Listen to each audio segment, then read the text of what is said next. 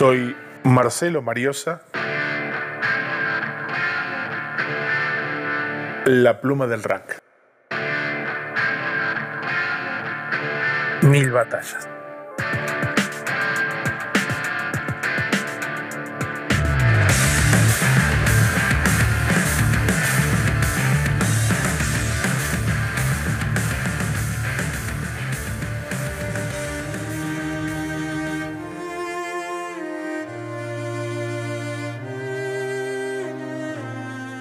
Los tiempos que corren fueron y son al menos inesperados.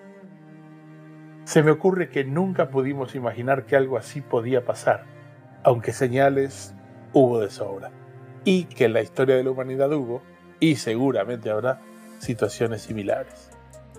Pero en pleno siglo XXI, vivir perseguidos y encerrados es algo que no estaba en los planes de nadie, en los míos al menos.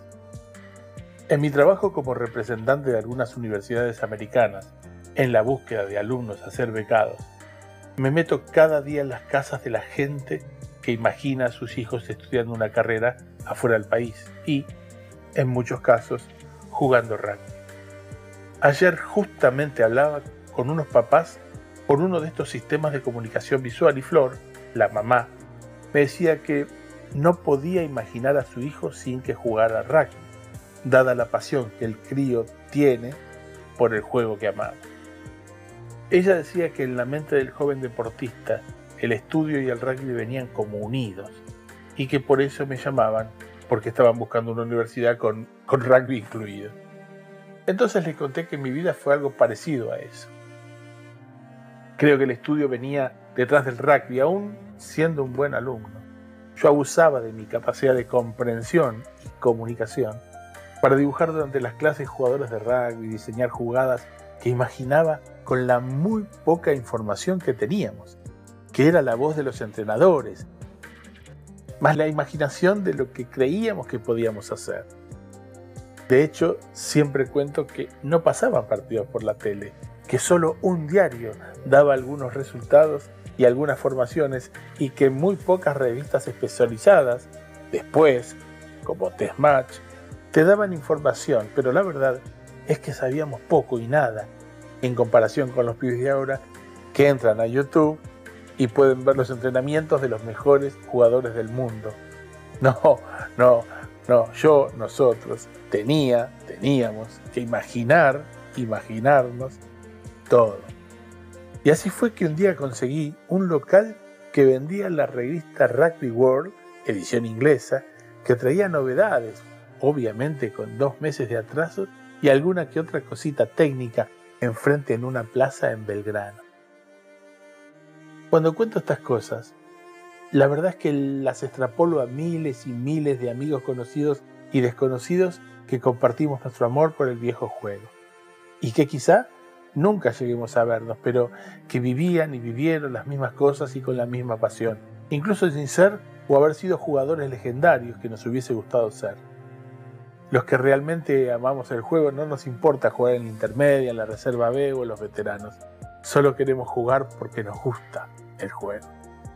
Nos gusta la fiereza del contacto, la disputa física, la tarea conjunta, el riesgo asumido en cada roce, la destreza de tomar una pelota rara, el sobreponernos a las adversidades y al dolor, y estar al aire libre sin que nos importe el clima y las condiciones ni que hablar de la camaradería que nos une a todos. Muchas veces cuento que mis recuerdos me atiborran, pero en algunos casos pierdo la perspectiva y olvido detalles, obvio.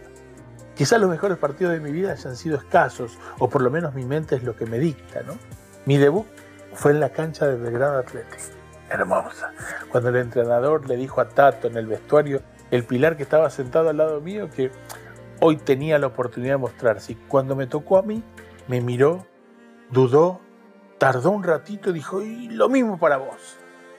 También el día de los dos tries en el ingol de los japoneses, ese ingol que fue el único de los dos que me permitió apoyarle try. Y fue contra Kurupa una tarde, una llovina helada, un viento horrible y mi conjuntivitis virósica en ambos ojos. Quizá el partido que mejor recuerdo no fue con la camiseta del club Resulta que un jueves casi a medianoche suena el único teléfono de línea existente en el club que comparten entre la confitería y la secretaría mediante una palanquita. Claro, hoy cualquier cacatúa tiene un celular extra chato super wifi con un millón de megas de memoria y cinco cámaras angulares, pero antes, si querías saber si tu hijo o hija, o marido o esposo, padre o madre estaba en el club, vos llamabas al único número y el bufetero sabía si la persona estaba o no, o guardaba el mensaje. Así sonó el teléfono esa noche y pidieron por Joe. Del otro lado estaba, después lo sabría, Tito, que le pedía una tercera línea para jugar ese viernes, al día siguiente, a la tarde en Hindú, para un posibles contraprobables que determinaría los 21 que jugarían para el seleccionado de Buenos Aires próximamente. El sábado al día siguiente de ese partido de prueba, teníamos un partido chivo y había que medir el pedido de Tito con el jugador a entregar, que no se lesione y al mismo tiempo quedar bien. Algo difícil, justo en medio de la charla telefónica, pero lo recuerdo perfecto, yo apoyado contra el mostrador, medio encorvado, hablando en voz media baja. Aparezco yo que venía de ducharme, re tranquilo, así pensando en nada. Yo gira la cabeza, me mira y me dice, Mariosa, vos, ¿qué tenés que hacer mañana a la tarde? Yo, yo tenía un muy buen trabajo que me agotaba físicamente porque iba y venía por todo el microcentro reparando computadoras de las muy grandes, que ahora son medio chiquitas, pero de las grandes. Pero por un segundo, imagínense mi mente tratando de entender la situación a máxima velocidad y quién me lo estaba preguntando nada que no pueda postergar, balbuceé así suavemente, tratando de imaginar lo que podría ser y al mismo tiempo buscando una excusa en el fondo de mi cerebro para faltar al trabajo si el pedido lo requería. Mañana tenés que estar a las dos y media en Hindú. Llevar ropa y velo a Tito, fue la orden. Claramente fui a trabajar temprano, almorcé en el barcito de los gallegos de la avenida Rivadavia al 500, donde es angosta, y a la una estaba arriba de mi fitito rumbo a Torcuato. El bolso en el baúl, adelante, el fitito tiene el motor atrás, y pedí ayuda a un compañero que me cubra la rajada. Lo veo a Tito, ya en hindú, y le explico quién soy y quién me mandaba, y sin mirarme ni, levantó la vista. Me dijo así, mientras tildaba un nombre en su listado. Se dio vuelta, agarró una camiseta amarilla con cuello blanco me la dio y me dijo que me cambiara. Él y yo y yo sabíamos que yo iba de relleno por un faltazo de último momento, pero para mí era como jugar con los All Blacks en Eden Park, con la cancha llena. Y ya sabía que mis chances de ser elegido no eran remotas, sino inexistentes. Pero a mí eso no me importaba, iba a jugar sin saberlo uno de los mejores partidos de mi vida, sin que eso llegara a ser considerado como para ser parte.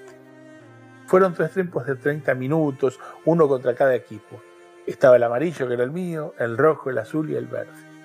Yo, como siempre explico, llevaba en mi bolso mucho más de lo que cualquier deportista podría necesitar. Pantalones de repuesto, en este caso un azul y uno blanco porque no sabía qué camiseta me iba a tocar. Varios pares de medias para que hicieran juego mil cosas que si enumero provocarían risas eternas, como por ejemplo hilo y aguja, por si algo se me rompió el último momento, repuesto para cada cosa que podría usar, todos los juegos de tapones porque los iba a cambiar según el campo de juego, y mil cosas más, así que mi bolso era una montaña gigante y molesta.